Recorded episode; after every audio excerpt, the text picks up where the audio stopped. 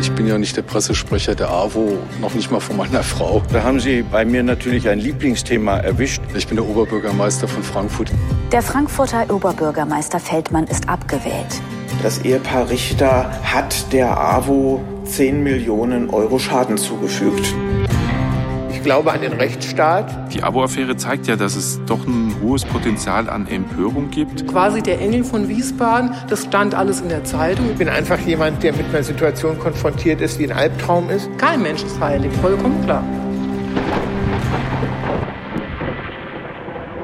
Fanboy Peter Feldmann. Erst krallt er sich den Europapokal, dann werden lustige Grimassen gezogen.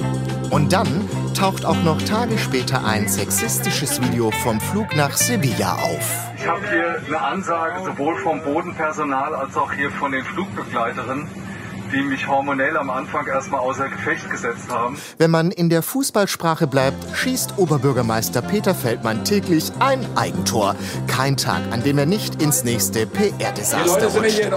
Ein Stadtoberhaupt, an dem jegliche Kritik und Empörung zum Pokalgate wegrutscht wie an einer Teflonpfanne.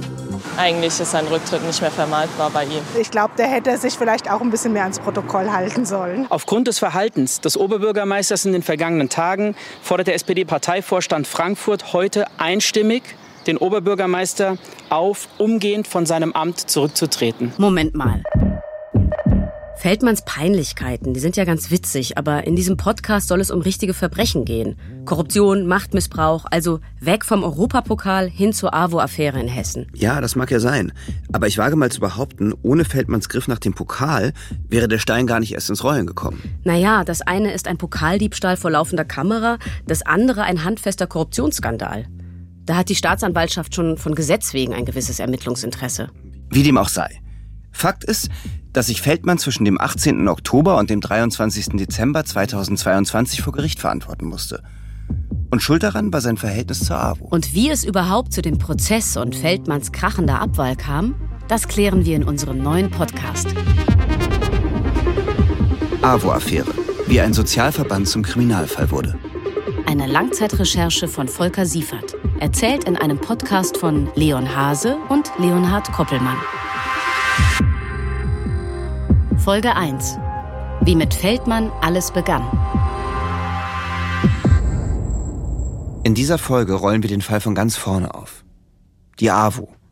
Ich denke, wir sollten erstmal kurz erklären, was sich hinter diesem Kürzel verbirgt. Wahrscheinlich haben alle schon mal das Logo irgendwo gesehen. Ein rotes Herz, das nicht ganz schließt, in dem dick die schwarzen Lettern A, W und O stehen. Kurz für Arbeiterwohlfahrt. Ich habe hier die Festbroschüre anlässlich des 100. Geburtstags der Organisation 2019 vorliegen. Der Starke soll mit eintreten für den Schwachen zum Wohl des Ganzen. Prägnanter ist die Idee der AWO kaum auf den Punkt zu bringen, als es unsere Gründerin Mari Juchatsch getan hat. Seit 1919 haben wir all jene Menschen im Blick, die aus unterschiedlichsten Gründen benachteiligt sind und deshalb in der Gesellschaft an den Rand gedrängt werden. Seines Armut, Alter, Behinderung, eine körperliche oder psychische Erkrankung, seien es Sucht, Arbeitslosigkeit, Wohnungslosigkeit oder eine andere kulturelle Zugehörigkeit und Sprachbarrieren. All diese Aspekte können betroffene Menschen daran hindern, teilzuhaben, mitzumachen, dazuzugehören, dabei zu sein. Wir als AWO unterstützen jeden Menschen darin, seinen persönlichen Lebensalltag zu bewältigen, seine Rechte einzufordern und Solidarität zu erfahren. Hilfe zur Selbsthilfe. Empowerment. Den Rücken stärken. Wow, das klingt nach einer wichtigen und guten Aufgabe. Das kann man ja eigentlich nur unterstützen. Ja, total. Das tun auch viele. Guck mal, hier steht, die AWO wird heute bundesweit von über 324.000 Mitgliedern, etwas mehr als 70.000 ehrenamtlich engagierten Helfenden sowie ca. 253.000 hauptamtlichen Mitarbeitenden getragen.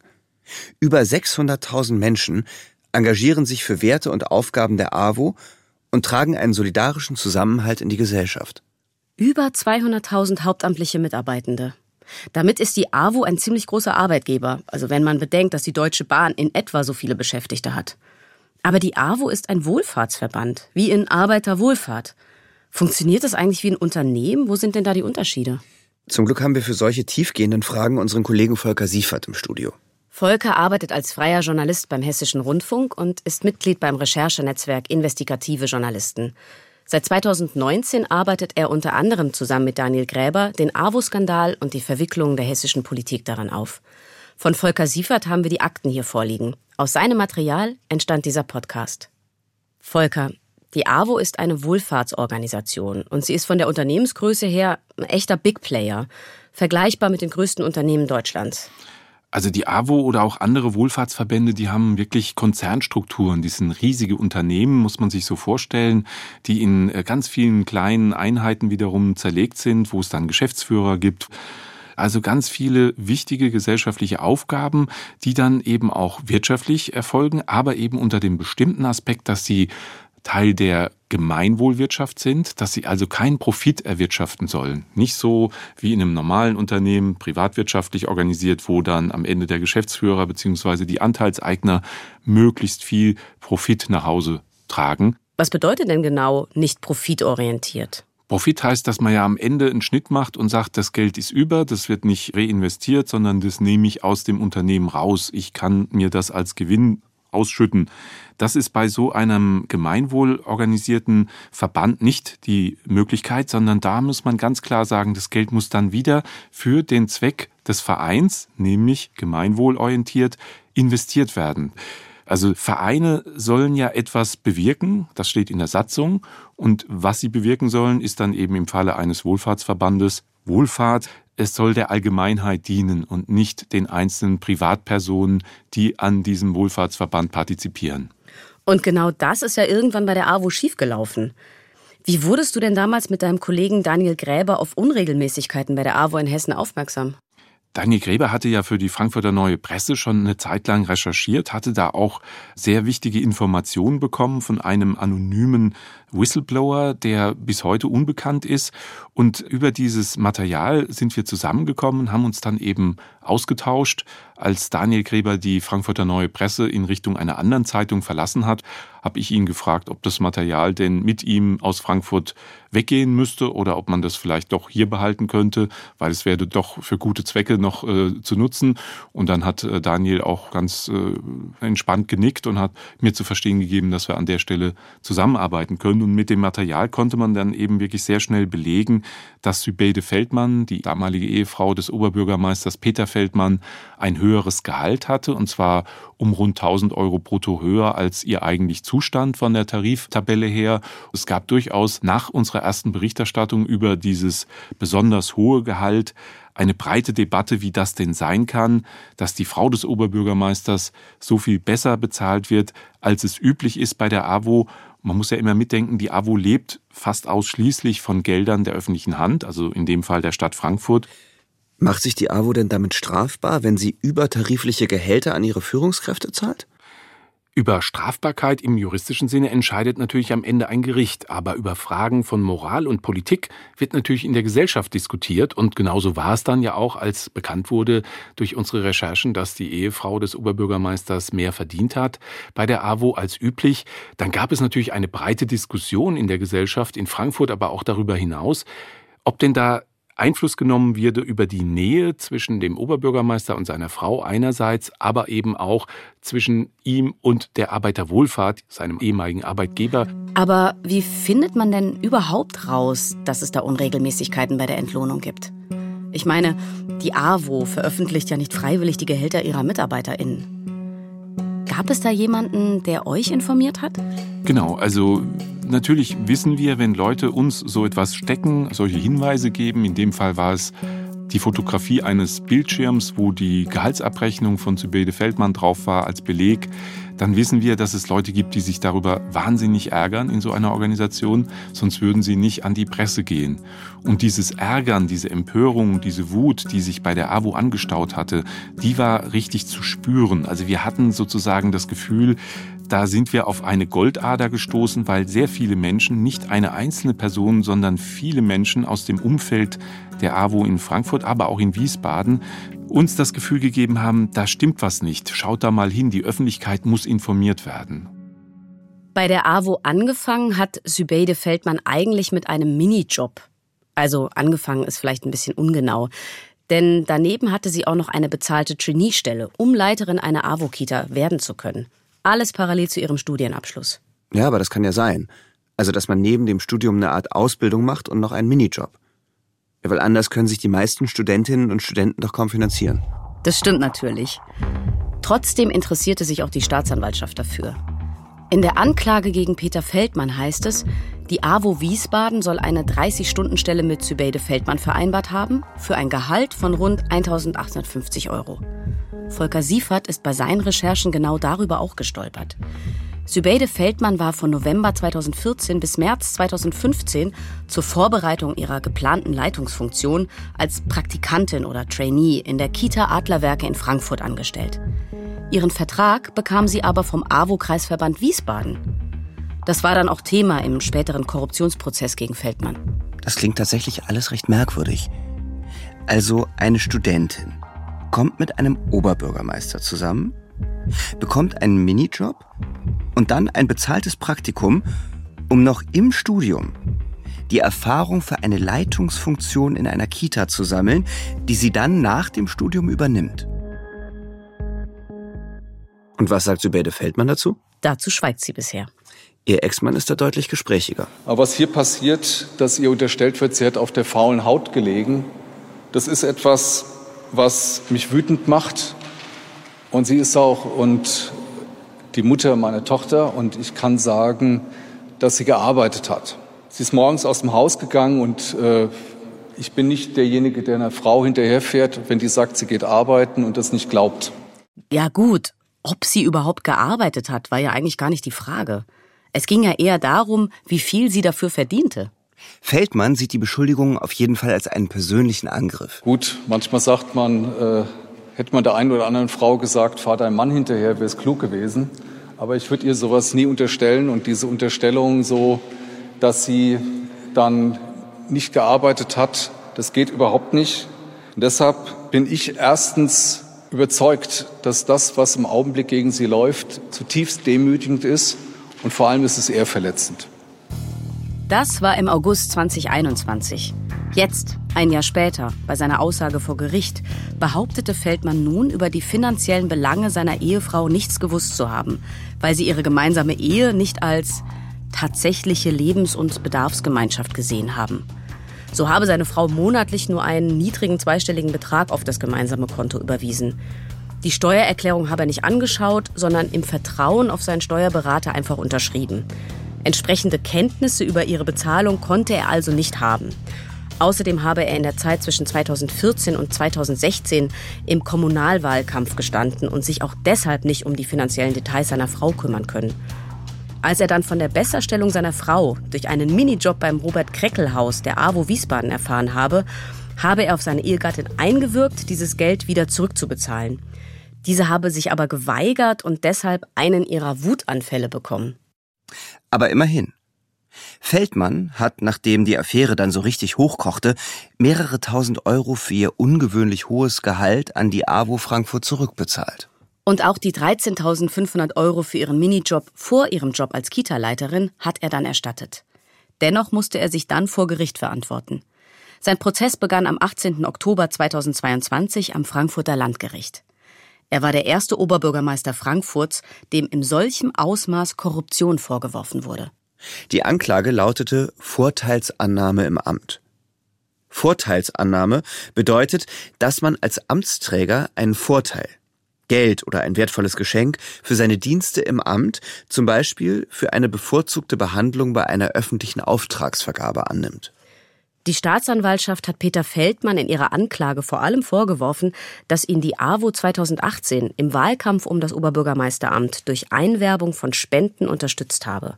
Im Gegenzug soll der Angeschuldigte mit der damaligen Verantwortlichen der AWO stillschweigend übereingekommen sein, dass er bei seiner Amtseinführung künftig die Interessen der AWO Frankfurt wohlwollend berücksichtigen werde.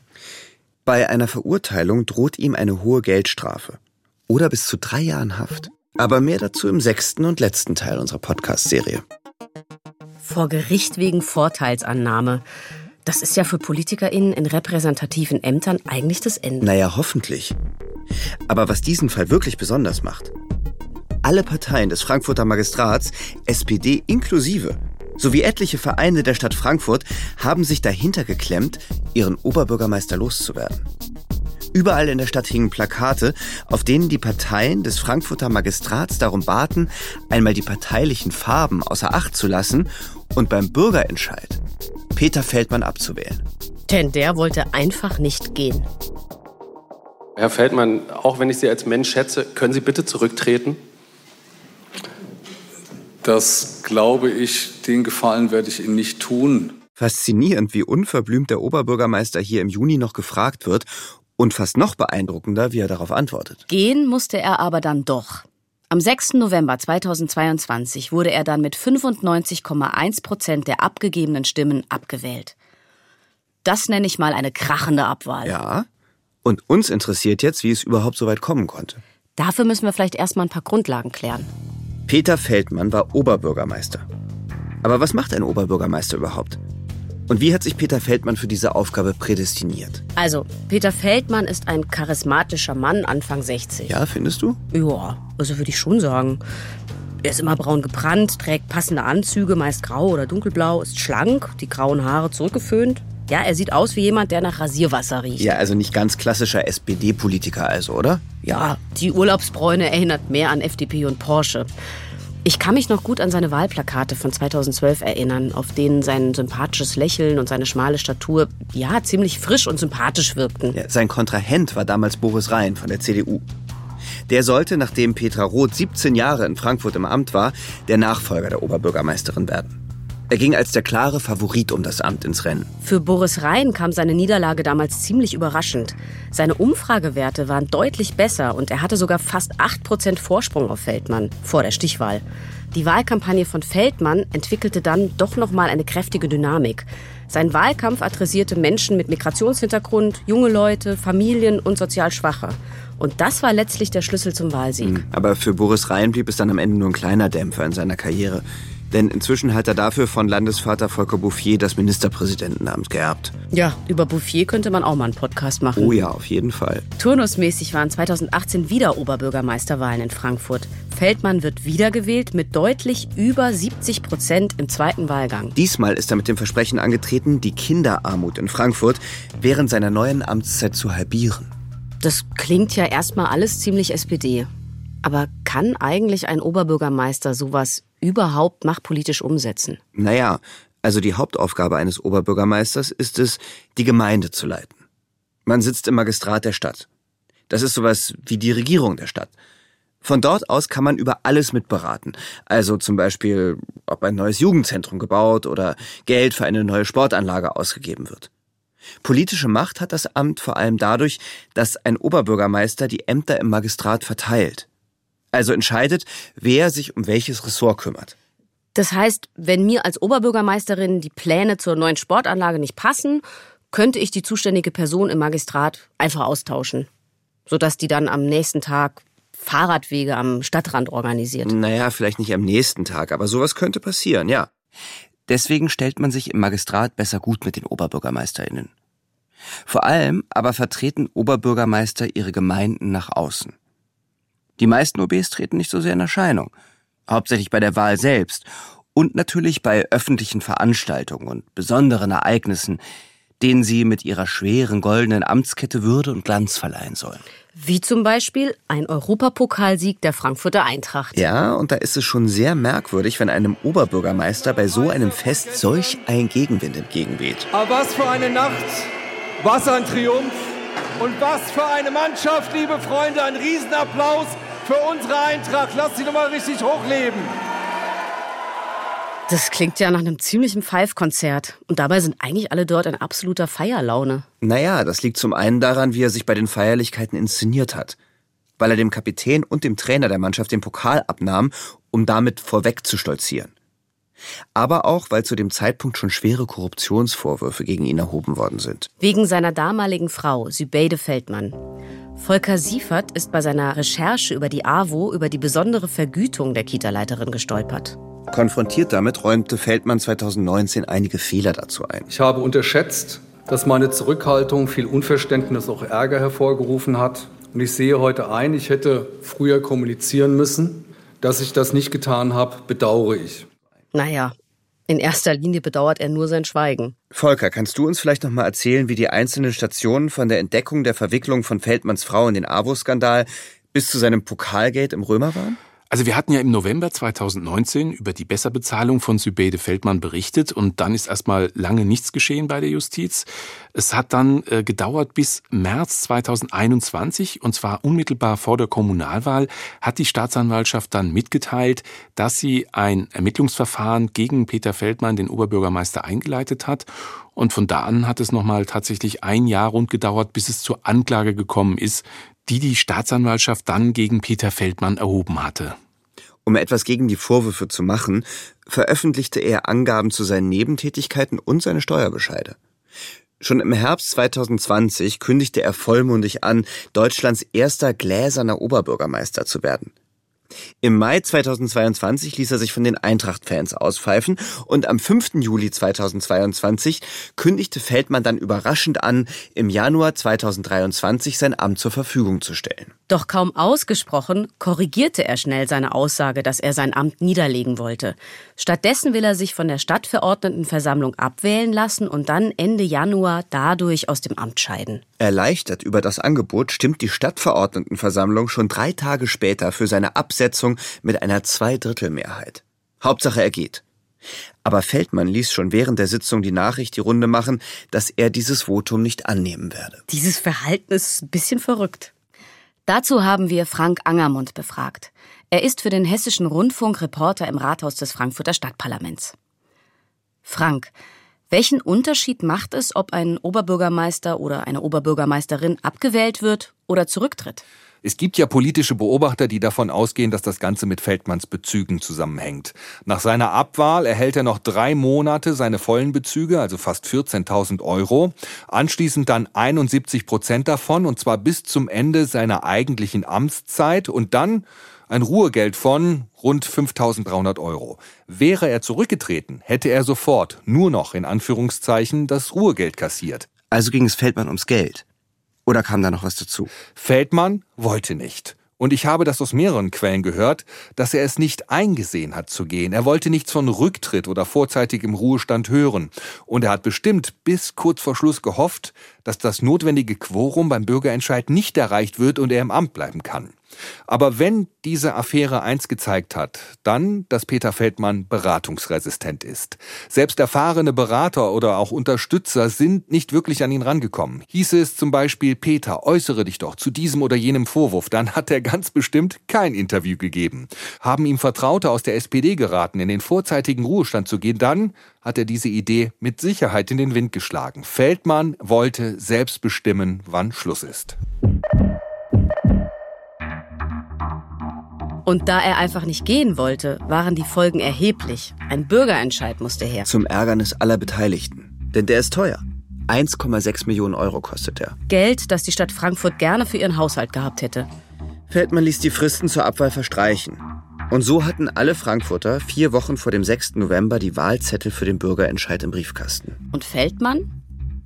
Der spielt seine ganze Macht in seiner Partei aus. Ein richtiger kleiner Polit-Thriller. Feldmann spielt alle Karten der Kommunalpolitik. Denn ob er tatsächlich abgewählt würde, war zu dem Zeitpunkt gar nicht so klar. Da ja erstmal eine bestimmte Quote beim Bürgerentscheid erreicht werden muss, damit der überhaupt seine Gültigkeit erlangt. Und während Frankfurt darüber entscheidet, ob sie ihren Oberbürgermeister aus dem Amt jagen oder nicht, steht dieser gleichzeitig vor Gericht, angeklagt, sich als Amtsträger finanzielle Vorteile verschafft zu haben. Ihm und seiner Frau. Hier fängt die Affäre nämlich an. Was dann noch alles kommt, können wir selbst kaum glauben. Das erfahrt ihr alles im Detail in den nächsten Folgen. Jetzt rekapitulieren wir nochmal. Feldmanns Frau hat also ein Auto bekommen. Ja. Was war das für eins? Äh, ein Ford. Ist jetzt nicht die typische Korruptionskarre. Hm, stimmt. Aber dazu gab es noch ein ziemlich gutes Gehalt. Vermutet wird, dass das aufgrund seiner Amtsstellung als Oberbürgermeister geschehen ist. Wenn man über korrupte PolitikerInnen redet, finde ich, muss man auf jeden Fall auch über die reden, die versuchen, PolitikerInnen zu kaufen, indem sie ihnen Vorteile gewähren. In diesem Fall, wer die damalige Frau Feldmann zu diesen besonderen Konditionen eingestellt hat. Hannelore Richter. Gegen sie wird genau deswegen Vorteilsgewährung, heißt das, ermittelt. Sie ist auch als Zeugin zu Feldmanns Prozess geladen. Sie war die frühere Chefin des AWO-Kreisverbands Wiesbaden und Sonderbeauftragte für Frankfurt. Hannelore Richter ist so eine besondere Figur in dieser ganzen Affäre, dass wir ihr und ihrem Mann die komplette Folge 3 widmen. Wir hören aber schon mal rein, was sie von den Vorwürfen hält, sie habe Politiker wie Feldmann eingekauft. Das hat sie Volker Siefert dazu gesagt. Ich habe keinen Einfluss genommen, sondern ich habe einmal auch zu Herrn Dr. Schmidt, dem Staatsanwalt, wo ich freiwillig hingegangen bin, habe mich fast elf Stunden vernehmen lassen in der Angelegenheit Feldmann gesagt, die Gesetze haben sich nicht geändert, jedoch die Maßstäbe. Das ist ja ziemlich interessant. Die Gesetze haben sich nicht geändert, jedoch die Maßstäbe. Ja, was so viel heißt wie, früher war das legitimer Lobbyismus, heute nennt man es Korruption. Und nur weil man es jetzt anders nennt, ist es ja noch lange nicht falsch. Es war früher selbstverständlich, dass Unternehmen, Verbände, Mandatsträger, Politiker eingestellt haben. Das war selbstverständlich. Dafür gibt es sogar in jedem Rathaus ein Formular, wo sie einen Anteil vom Gehalt zurücknehmen können, weil natürlich der Politiker, der Mandatsträger, der Funktionär aus seiner Arbeit zu einer Sitzung muss, zu einer Stadtverordnetenversammlung, zu einem Arbeitskreis, zu einem Aufsichtsrat etc. pp. Und heute wird im Prinzip diese ganze Sache in, im Rahmen eines Rollbacks, so sag's ich mal, oder durch die normative Kraft des Faktischen, weil man heute anders denkt über diese Dinge, äh, so gesehen, dass es alles eine Korruption, eine Einflussnahme, ein Einkauf ist. Ich habe in meinem Leben keinen Politiker eingekauft. Das hat sich auch keiner von mir einkaufen lassen. Also sind wir heute aus Sicht der ehemaligen AWO-Chefin Hannelore Richter einfach nur zu sensibel, wenn es um solche Vergünstigungen geht? Auf jeden Fall hat sie Feldmanns Frau eine Anstellung als Leiterin einer Kindertagesstätte der AWO verschafft. Dazu schreibt die Arbeiterwohlfahrt in einer Erklärung, der Ford Focus Turnier 1.5 TDCI für Zübeje Feldmann war kein einzigartiges Privileg für eine Frankfurter Oberbürgermeistergattin. Diese bisherige Darstellung will der gemeinnützige Sozialverband mit einer Transparenzoffensive in Sachen Dienstwagen untermauern. So schreiben sie, als Kita-Leiterin brauchte sie den Wagen wegen besonderer Aufgaben. Darüber hinaus sei es kein Einzelfall. Die AWO hat zwei weiteren Kita-Leitungen auch Dienstwagen zur Verfügung gestellt. Naja, zwei von insgesamt 19 Einrichtungen. Plus den für die stellvertretende Kita-Leitung von Sübeide Feldmann. Insgesamt hat die AWO mit ihren 1100 Beschäftigten 38 Dienstwagen. Dazu gehört nach HR-Recherchen unter anderem ein 80.000 Euro Audi mit 450 PS für die stellvertretende AWO-Geschäftsführerin. Dem Chef von Frau Feldmann, Kita-Abteilungsleiter Klaus-Erich Roth, stellt die AWO einen Mercedes AMG mit 306 PS und rund 48.000 Euro Listenpreis zur Verfügung. Naja, das klingt dann schon viel mehr nach so Dienstwagen, Dienstwagen, wie beim RBB. Ja, ist auch schon wieder nicht mehr so State of the Art. Heute sind die Dienstwagen bei der AWO nur noch aller Ford Focus. Da war auf jeden Fall so einiges los bei der AWO. Über Herrn Roth und sein Audi werden wir noch mal in Folge 4 sprechen. Ja, unbedingt. Und ah, eins habe ich vergessen. Was denn? Da war noch was mit dem Dienstwagen von Zubeide. Ein kleines Detail. Na, was denn? Naja, ich habe mich gefragt, wenn Frau Feldmann den Dienstwagen für die Erfüllung ihrer Kita-Aufgaben dringend brauchte, warum hatte sie ihn dann auch noch, als sie gar nicht mehr dort arbeitete? Uh. Das und was die AWO, Feldmann und so einige andere illustre Personen bei der AWO getan haben, erfahrt ihr in Folge 2 von unserem True Crime Podcast. AWO-Affäre. Wie ein Sozialverband zum Kriminalfall wurde. Folge 1. Wie mit Feldmann alles begann. Die Manuskripte dieses Podcasts wurden bis zum 3. Februar fertiggestellt. Alle politischen und juristischen Ereignisse, die danach passiert sind, konnten wir nicht mehr berücksichtigen